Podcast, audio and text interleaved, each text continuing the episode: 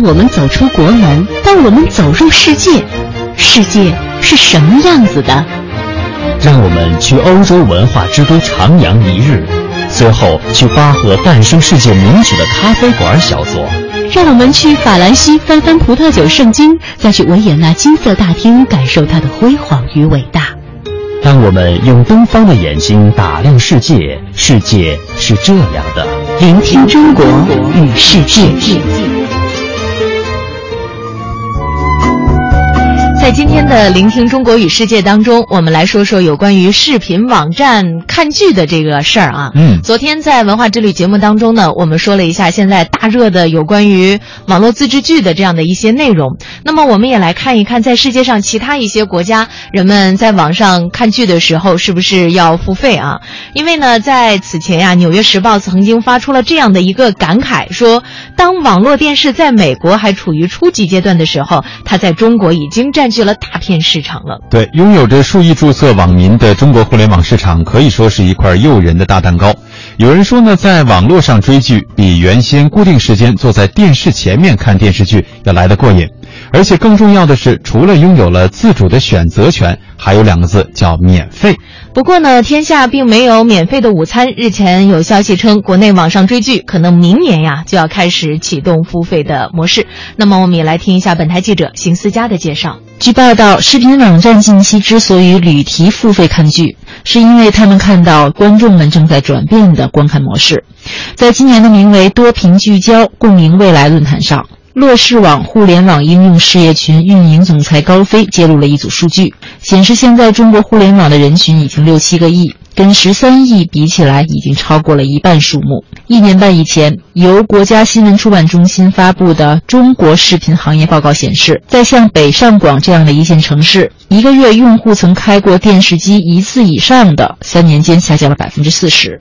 据记者在业内了解，二零一五年网络自制剧的创作规模和产业量级已经有望超越传统电视剧，这被认为也将真正引领电视剧市场进入网络自制时代。知名制片人侯洪亮说：“去年在做《北平无战事》的时候，编剧刘和平就曾主动提出想用这部剧试水网络收费观看，但最终没能实现。”因为收费观看还有一个模式，如果可以媲美美剧，那么观众付费收看就顺理成章。有人推断，这个时间点可能从明年陆续开始。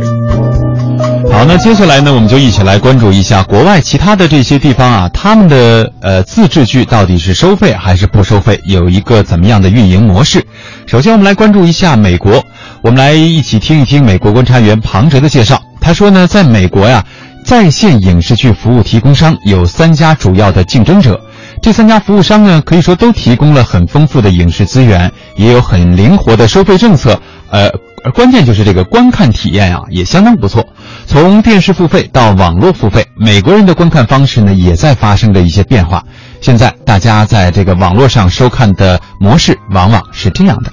目前，每个网络电视观众群虽然基本上还仍然是以十八岁到三十四岁为主，而网络已经成为他们的生活方式中非常重要的组成部分的这群人。但是，自从 Netflix、亚马逊、Hulu 等等电视播放频道开始各种的方式进入消费市场之后，以及把网络直接接到电视上的各种软件诞生，价格又不断下降，使用网络看电视的群体日益扩大。据有关机构的统计，两千一四年，美国家庭当中百分之四十七就已经开始放弃传统卫星或有线电视付费方式，使用网络平台看节目了。在付费方面，如果是传统卫星或者是有线服务，两千一三年是每月付费八十六美元，两千一五年估计这个费用会上升到一百二十三美元每月，平均每年支出是一千四百七十六美元。而网络则是没有固定费用，按照节目收费，投资者一次这个投资性的支出呢，就是安装下载软件，最高价格的是亚马逊九十九美元的服务器。但是，如果有观众希望能够固定的有收视服务，而不用再按照节目每次缴费二十五美元左右一个月的月费，这个价格也是远远低于传统卫星或者是有线电视的价格。目前各种选择居多，有很多呢都是有重复特性，所以消费者也要认真选择最适合自己的。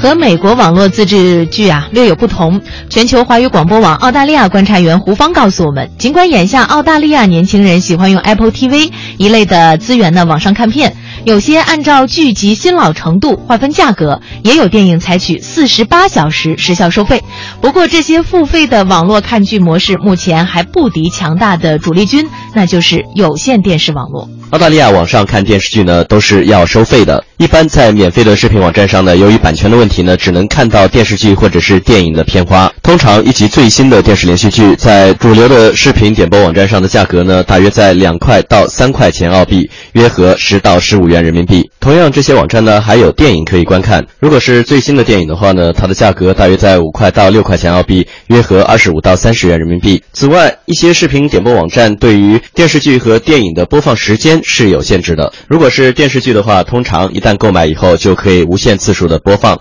但是如果是最新的电影的话，通常当你付完钱以后，只能在四十八小时之内观看，之后这一权限就会被取消掉。此外，很多视频点播网站呢还支持包月的服务，视电影和电视剧的新旧程度而定，它的包月价格呢从十块澳币到几十块澳币不等。澳大利亚最早的付费视频点播网站呢，自两千零三年就已经开始运营，但是总体来看呢，这种网络付费模式呢仍然处于一个成长阶段。就目前而言呢，它的观众数量呢仍然远低于付费的有线电视。而今年年初的时候，美国的流媒体巨头奈飞公司进军澳大利亚市场呢，更是让本土的网络点播付费公司啊是雪上加霜。目前，为了让更多的传统有线电视的观众呢转向网络付费视频服务，很多公司呢现在开始同电信宽带公司进行战略合作。也就是用户一旦在某一个电信公司购买了移动通讯或者是宽带网络服务之后，电信商会免费送给用户数个月的免费网络视频点播服务。实际上，这种一举两得的做法呢，对视频点播商啊是很有利的。一旦宽带用户习惯了看这些网络视频之后，等到包月免费期结束之后呢，用户就有可能会选择付费来点播网上的电视连续剧或电影。最后呢，我们再来看看邻国日本。我们都知道，日本非常的盛产动漫或者是日剧，在全世界都有着很好的口碑。但是，日本观察员黄学兴却说，网上免费观看这样的好事儿，在日本可从来都没有过。像蓝光碟机啊，正版的光盘，往往是日本人看剧、看影片所常用的选择。而说到付费收看模式，在日本是这样实行的。日本的很多家庭至今都在使用 DVD 录像机，因为电视台很少重播或循环播放电视节目，一旦错过，要么是再也看不到了，要么就需要付费观看。根据调查显示，日本拥有七成的观众是自己把电视节目录下来观看的。在网络如此发达的日本呢，仅有百分之七点一的观众是使用网络观剧。这主要是因为在网上看电影、电视剧都是要付费的，而且呢，即使是付费的网站提供的片源也并不多。嗯，还有时间段的限制，因为有些出租影视作品光盘的商店有网店，可以在线登记注册，付费后就可以在网上租电影看了。日本有严格的版权相关法律，不仅是影视作品，就是报纸的电子版，如果不注册付费，也无法看到和纸面相同的信息量。而且呢，订阅电子版的费用并不比购买纸质版低多少。图书也是一样，除了一些版权已经失效的作品，在网上几乎找不到免费的电子版书籍。